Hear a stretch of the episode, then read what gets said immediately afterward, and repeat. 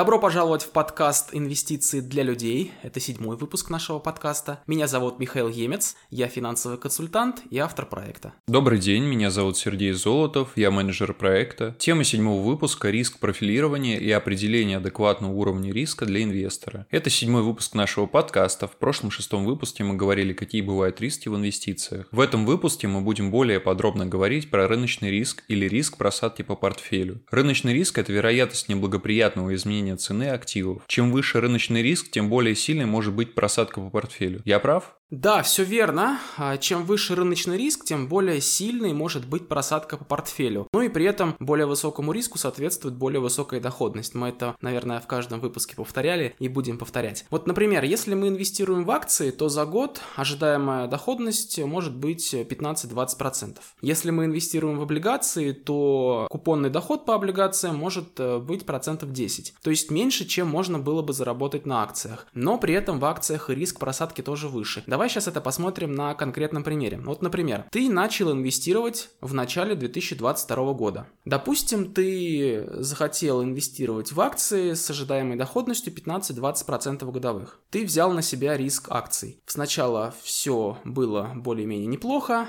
но потом в феврале случилась специальная военная операция, и рынок акций просел в среднем на 30-35%. При этом по отдельным акциям а, просадка была процентов 50. А, При этом больше всего пострадали компании, которые попали под санкции, в том числе банки, которые попали под блокирующие санкции, это Сбер и ВТБ. Но в среднем просадка была в феврале-марте 2022 года 30-35%. Кстати, примерно такой же просадка была а, весной 2020 года, когда началась пандемия коронавируса. Правда, там восстановление прошло довольно быстро, там прям буквально за пару месяцев рынок восстановился и опять пошел в рост, обновил исторические максимумы. В этот раз восстановление, очевидно, будет подольше, но я уверен, что и в этот раз рынок тоже восстановится получится. Это однозначно, по-другому быть просто не может. А вот другой пример. Ты тоже начал инвестировать в 2022 году, но начал ты инвестировать не в акции, начал ты инвестировать в облигации. Собрал портфель, например, из государственных облигаций, ОФЗ, облигаций федерального займа. Ожидаемая доходность по ним была 10%, то есть меньше. Но и риска просадки по ним было меньше, потому что когда началась специальная военная операция, облигации тоже просели, но уже к лету они восстановились, то есть они уже восстановились к первоначальным значениям, и сейчас Сейчас держатели облигаций прошли через специальную военную операцию, через просадку специальной военной операции и получают свой купонный доход. А люди, которые инвестировали в акциях, они сейчас сидят в просадке минус 30%. И это нормально, потому что у этих инструментов разный риск, и вот эти вот риски реализуются. Михаил, а как мне понять, сколько риска я должен на себя взять? Да, Сергей, ответ на этот вопрос дает инвестиционное профилирование. То есть это вот есть тема нашего подкаста. Инвестиционное профилирование – это определение твоего инвестиционного профиля. При этом инвестиционный профиль – это способность и готовность нести рыночный риск. Вот как ты понимаешь, кстати, разницу между способностью и готовностью нести риск?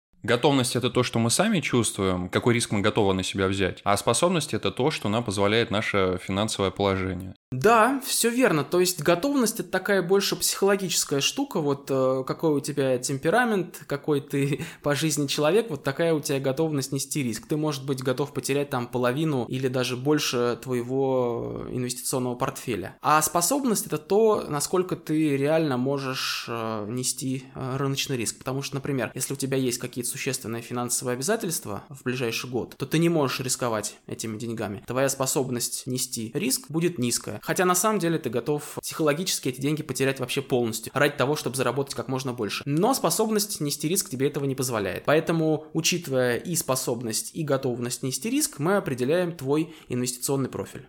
То есть лучше все-таки держать баланс между способностью и готовностью, а не отдаваться во все тяжкие и опираться только на свой темперамент. Да, конечно, конечно, конечно. Вот именно об этом и речь. То есть нужно учитывать и способность, и готовность нести риск. И определяется это обычно заполнением анкеты на определение риск профиля. Это может называться анкета на определение инвестиционного профиля или анкета на определение риск профиля. Это вот одно и то же. Анкеты могут быть разные, и пример такой анкеты мы потом выложим у нас в социальных сетях. Кстати, подписывайтесь на наш проект «Инвестиции для людей в социальных сетях» по названию Инвестограмма, как слышится, так и пишется по-английски. Подписывайтесь на нас в любых удобных социальных сетях. Вот такие анкеты должны учитывать цель инвестирования, срок инвестирования, наличие имущественных обязательств, опыт работы с финансовыми инструментами и так далее. Главное, что после заполнения такой анкеты ты должен четко понимать свой риск-профиль. И вот, э, кстати, какой у тебя получился риск-профиль после заполнения анкеты?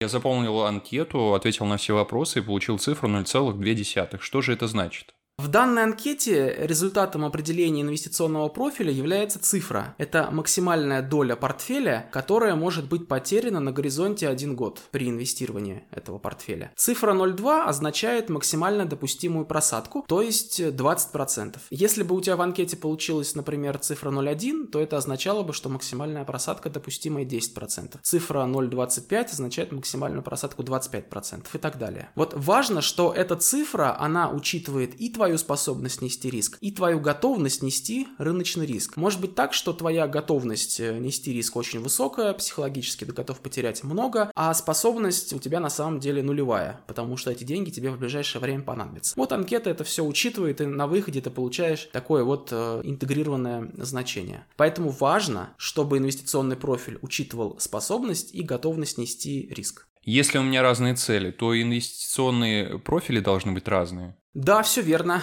Для каждой цели в инвестициях нужно определять свой инвестиционный профиль. Вот, например, если ты планируешь сделать э, какую-то крупную покупку в ближайший год, покупаешь квартиру, машину, еще что-то, неважно. Вот эти деньги ты планируешь использовать в ближайший год, и ты не можешь подвергать их рыночному риску. Ты не можешь нести риска просадки, потому что эти деньги тебе будут нужны на реализацию твоих финансовых целей. То есть ты должен инвестировать эти деньги без риска просадки вообще. Ну, например, ты можешь инвестировать инвестировать в банковский депозит или надежные облигации государственные с коротким сроком до погашения. А вот другой пример. Если ты хочешь сформировать капитал для пассивного дохода в будущем, вот в этом случае тебе стоит взять на себя больше рыночного риска, так как ты будешь получать при этом более высокую доходность и быстрее достигнешь своей цели. При этом вот эта вот цель, она будет реализовываться по-разному для человека в разном возрасте. Вот, например, если ты молодой человек, тебе там нет еще и 30, ты только начинаешь формировать свой инвестиционный капитал, и ты можешь брать на себя много риска, потому что пассивный доход ты хочешь сформировать когда-нибудь в будущем, когда тебе надоест работать, когда ты решишь, что хочешь жить на пассивный доход. Это будет через несколько десятилетий. А вот другой пример. Человеку, например, уже лет 50. Он уже долго работает и уже задумывается, что вот э, скоро он, наверное, перестанет работать и начнет получать пассивный доход. У него уже меньше будет э, способности, готовность нести риск, он уже а, меньше будет брать на себя риска. И, соответственно, дальше, если человеку, например, 80 лет, он уже точно не работает, он уже только живет на пассивный доход, такой, какой он для себя сформировал, вот он еще меньше может брать на себя рыночного риска. Вот логика примерно такая же. При этом, когда ты берешь на себя рыночный риск, многое или мало, временами будут случаться такие события, когда просадка прям очень большая. Вот, например, как в 2020 году было, или сейчас в 2022 году. Но надо понимать, что в долгосрочной перспективе эти просадки все равно компенсируются более высокой доходностью. То есть э, можно объяснить все эти риск-профили не только цифрами, но и словами? Да, а вот э, в анкете, анкету ты заполняешь, э, получаешь свой результат, у тебя получается какая-то цифра, но этой цифре, в принципе, соответствует такое вот словесное описание того, что получилось. Вот условно, если максимально допустимая просадка у тебя в анкете получилась 0%, то это консервативный риск-профиль. Если максимально допустимая просадка 10%, то это умеренно консервативный. 20% это сбалансированный агрессивный профиль, 30% это умеренно агрессивный, 40% это уже агрессивный. Если там больше 40, то это еще можно назвать спекулятивным риск профиля. То есть у каждого риск профиля есть примерное распределение по активам. Консервативный риск профиль это 0% акций, 100% облигаций. Умеренно консервативный это 25 акций, 75 облигаций. Сбалансированный это 50 на 50. Умеренно агрессивный это 75% акций, 25% облигаций. Агрессивный это 100% 50% акций. Еще может быть спекулятивный, когда ты готов потерять 50% и больше своего портфеля. Так бывает с производными финансовыми инструментами. Там может быть 0% акций, 0% облигаций и 100% каких-нибудь сложных производных финансовых инструментов. Это подходит в первую очередь для квалифицированных инвесторов. Есть такое понятие, такой статус. Мы, может быть, в следующем выпуске об этом поговорим. Но, в принципе, логика такая, что чем более агрессивный профиль, тем больше акций будет в портфеле.